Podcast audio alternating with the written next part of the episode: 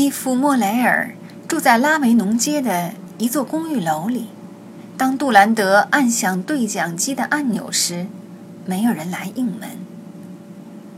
他可能在小丘广场。他在那儿做什么？向游客兜售他临摹的著名印象派画家的油画。这样一来，法国警方就会以为他有合法收入。他们走向广场，长方形的基督教堂附近聚集着一片乱糟糟的露天咖啡馆和街头艺人摊点儿。可是他们在莫雷尔通常摆摊的地方找不到他。接着，他们来到诺万街，找到他最喜欢的酒吧，但也没见到他的身影。杜兰德给莫雷尔打了个电话，电话没有人接。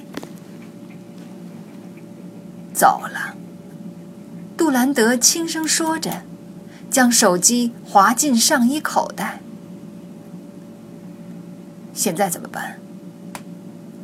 我有他公寓的钥匙。你怎么有他的钥匙？时不常的，他把做好的活儿留在他的画室里，我好去取。听起来。这人可真信得过你呀！与大多数人的看法相反的是，道义有道，我们之间有着很强的荣誉感。他们步行回到莫雷尔的公寓楼房，再一次按了门铃，还是没有人来开门。杜兰德从衣兜里摸出一串钥匙，用其中的一把开了门。他又用同一把钥匙打开了莫雷尔的公寓房间。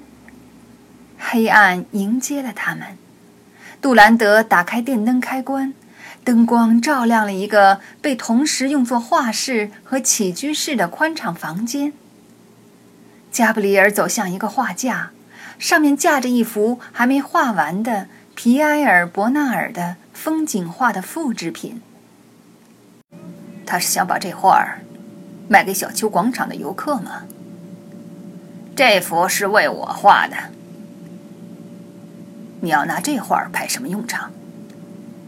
发挥你的想象力吧。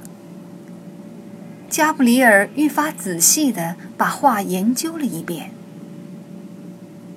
一定要我猜的话，他说：“你想把这幅画挂到尼斯美术馆去。”你眼力不错。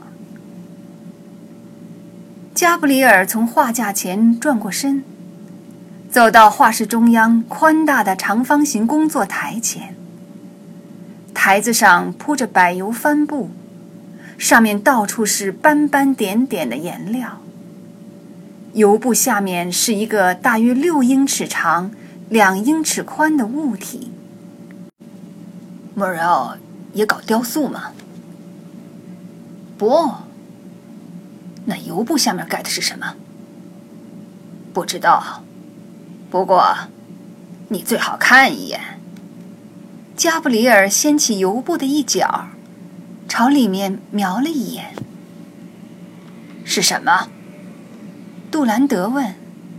恐怕，你得找别人来完成伯纳尔的那幅画了，莫里斯。